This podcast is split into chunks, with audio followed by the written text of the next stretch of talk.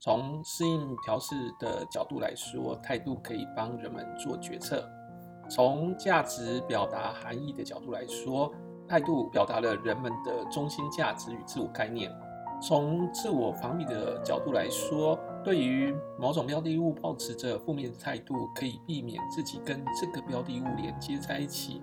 也就是说，它可以防御自己，让自己不会跟一个自己不想要的东西连接在一起。从知识的功能角度出发，态度反映了人们对于该标的物的知识。这样的知识可以用于决策。大家好，我是汪志坚老师。我接着要来跟大家讨论态度的功能，以及态度的承诺，以及态度的多重属性。人们对于标的物持有态度。那这个态度可以帮助人们能做什么呢？我们基本上可以把它讨论成四个可能的方向。第一种可能方向是一种适应调试的功能，这种适应调试或者是功利主义方面的功能，跟基本的奖赏或者惩罚的原则有关，它可以帮助人们做决策。我们对于这个某一项产品的态度，是根据这个产品带给我们的欢乐、愉悦或者是痛苦的经验，也就是说，从产品本身的利益而来。所以呢，我们对于这个产品能够带来的利益，那我们就会形成它的态度。如果这个利益是高的，我们的态度是正面的；如果这个利益是低的，或者甚至于是负面的利益的话，也就是一种损失的话，那我们的态度就是一个负面的，或者是低下的。也就是说，如果我们喜欢臭豆腐的味道，那么我们对于臭豆腐这样的一个产品，就会产发展出一种正面的态度。在这种情况下，态度就会有助于我们购买决策，决定何者为优，何者为劣。所以呢，适应调整功能这种具有功利性的功能，可以指引消费者朝向它令人愉悦的一些事物上面。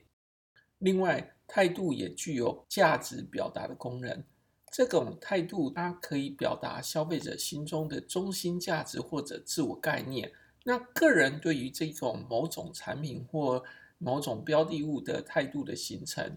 是因为这个产品或者标的物对这个人造成的观感，例如说，什么样的人喜欢买千万价值的跑车？什么样的人会买最顶级、最昂贵的行动电话？或者什么样的人会买名牌包？或者什么样的人会买成人杂志？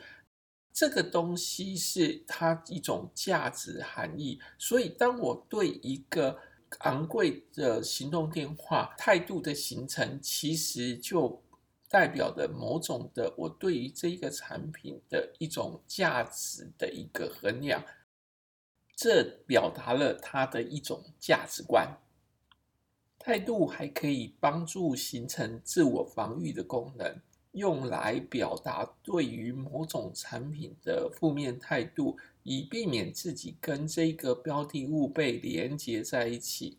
举个例子来说，在早期，咖啡它都是在家里自己煮出来的。可是发明了即溶咖啡之后呢，有些家庭主妇会担心说，如果他使用即溶咖啡，会被认定为是一个不能干的家庭主妇。在这样的一个情况下，对于即溶咖啡的负面形象就会影响到他对于这一个产品的态度。那类似的例子，我也可以这样举说：我们可能在一个餐厅的经营者。担心消费者发现我使用了一个调理包，然后产生了一个负面的一个想法，所以呢，一个餐厅它在对于调理包的态度上面就会采取负面的一个态度，以便避免让自己跟这个调理包的一个非美食的形象给连接在一起。这就是一种自我防御的功能。另外，态度还有一种知识的功能，也就是说，态度反映着人们对于该标的物的知识，那这个知识可以用于决策。举例来说，如果我们对于人工香料、化学调味料、防腐剂产生负面的态度，当一个产品标榜着它不添加化学香料的时候，我们就比较愿意购买。所以，态度具有功利的功能，它能够帮助消费者。让消费者朝向令他愉悦的事物，这是属于适应调试功能。另外，价值表达的功能，它是借由态度的方式，让消费者能够表达出他的价值观。而在自我防御的功能，它可以帮助消费者表达他对什么东西他的不喜欢，而这种对于什么东西的不喜欢，可以避免自己跟负面的产品或者标的物连接在一起。而知识的功能，就是指态度可以反映人们对于该标的物的知识。当我们把知识转换成对于标的物的态度时，这就有助于我们来做所有相关的消费决策。如果要谈态度的承诺，在讲的事情是讲说，态度它并非单纯的只有正面或者是负面，态度是可以被改变的，而且也有可能它是易于被改变，但也有可能是稳定而持久的。也就是说，态度是不是持久不变呢？这是不一定的，所以我们就要看态度的承诺。这个态度的承诺大约可以分成三种不同的一个情况，一种叫做顺从。当我们消费者对某个产品它的摄入程度低的时候，他对于这个产品的态度有可能是一种顺从的一个态度。这种顺从态度的形成的原因，有可能是从别人地方拿到奖励，或者从别的地方避免惩罚。那这一种态度是很表面的，例如我今天做了一个特卖，特卖是很有可能短时间内把产品的正面态度给拉高。可是这种短时间的正面态度，它其实是很容易被改变的，因为我们这时候让消费者得到的承诺只是一种顺从程度的承诺，它只是一个短时间的。第二种层次的承诺，它是一种认同。当消费者对于该标的物的态度有较深的承诺的时候，会进入一种认同的阶段。认同这一个标的物，认同是指消费者不是被迫的，不是一个短期间的被吸引而引导的，而是自愿性的接受这样的一个态度。这种认同的态度会比较稳定。而且比较不容易改变。那第三种层次的态度，它是一种内化。内化是指当某个消费者对于某项产品的涉入程度很高的时候，对这个产品已经产生了根深蒂固的态度，也就是说，它其实不容易改变了。这时候。这个态度已经内化为消费者个人价值观的一部分。这种内化承诺水准的态度，对个人来说是很难再去改变的。例如说，有一些消费者对某一些特定品牌的饮料有很强烈的态度，因为这样的一个品牌已经内化成为生活中不可或缺的一部分，所以这时候想要改变消费者的态度，事实上是相当的困难的。如果我们要在谈论态度的时候，我们要提醒大家一件事情。态度它是一个多重属性的，也就是说，它不是一个单一方面的构面。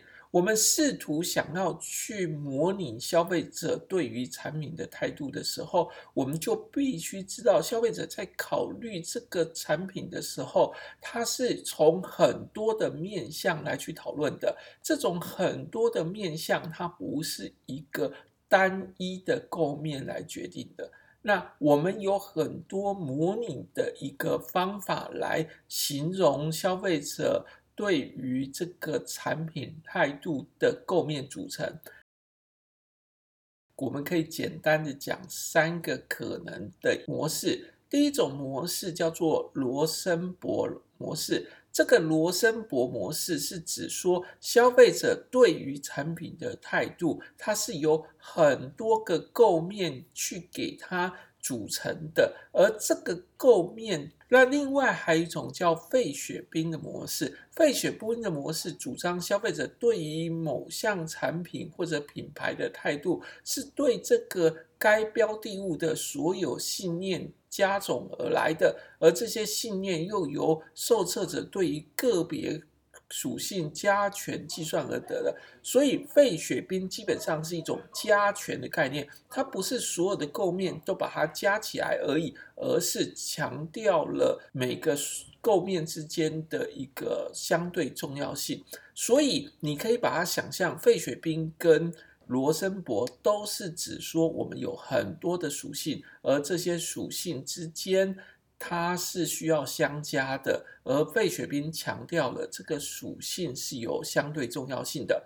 那在理想点模式在讲的事情是说，有很多的属性它是过犹不及的，如果太多了，对消费者来说反而是不好的。那这样的想法其实也是一个很好的想法，因为如果我们有个属性上面它得分太高，它很可能其实超越了消费者的一个理想点。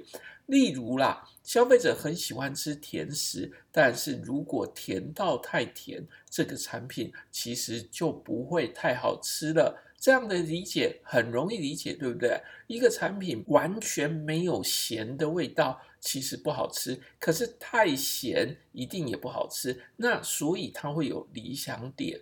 一样的，在很多东西上面都有这样的情况，所以理想点模式它基本上是一种过犹不及的观念。如果我们把刚刚的三个构面的构想是都把它整合起来，就是想要告诉你说，态度它基本上是多重属性的，态度基本上每一个属性的重要性是不一样的，态度基本上是具有多重属性，而且有理想点的。那我们这样的理解就可以知道很多了，对不对？态度要怎么衡量呢？基本上不容易衡量，我们基本上可以用语义差异量表。或者李克特量表这样的一个题目来去衡量，那还有我们之前曾经讲过，态度其实跟行为是高度相关的，所以有很多时候我们其实衡量的是行为意图。当然，我们也有可能在一个研究里面，我们同时衡量了态度，也衡量了行为意图，然后再来看态度跟行为意图之间的关系。那在这些时候，李克特尺度经常是一个最常被使用的方法，就是我讲了一句话，然后问你说，你觉得这样是同意还是不同意？同意程度有多高？那也许用五点尺度，或者七点尺度，或者偶数的六点尺度也是可行的。这样的一个资料收集方法，就是我们态度经常见的一个收集方法。好吧，这个是我们关于态度的。多重属性、态度的功能以及态度的承诺这几个部分的一个讨论。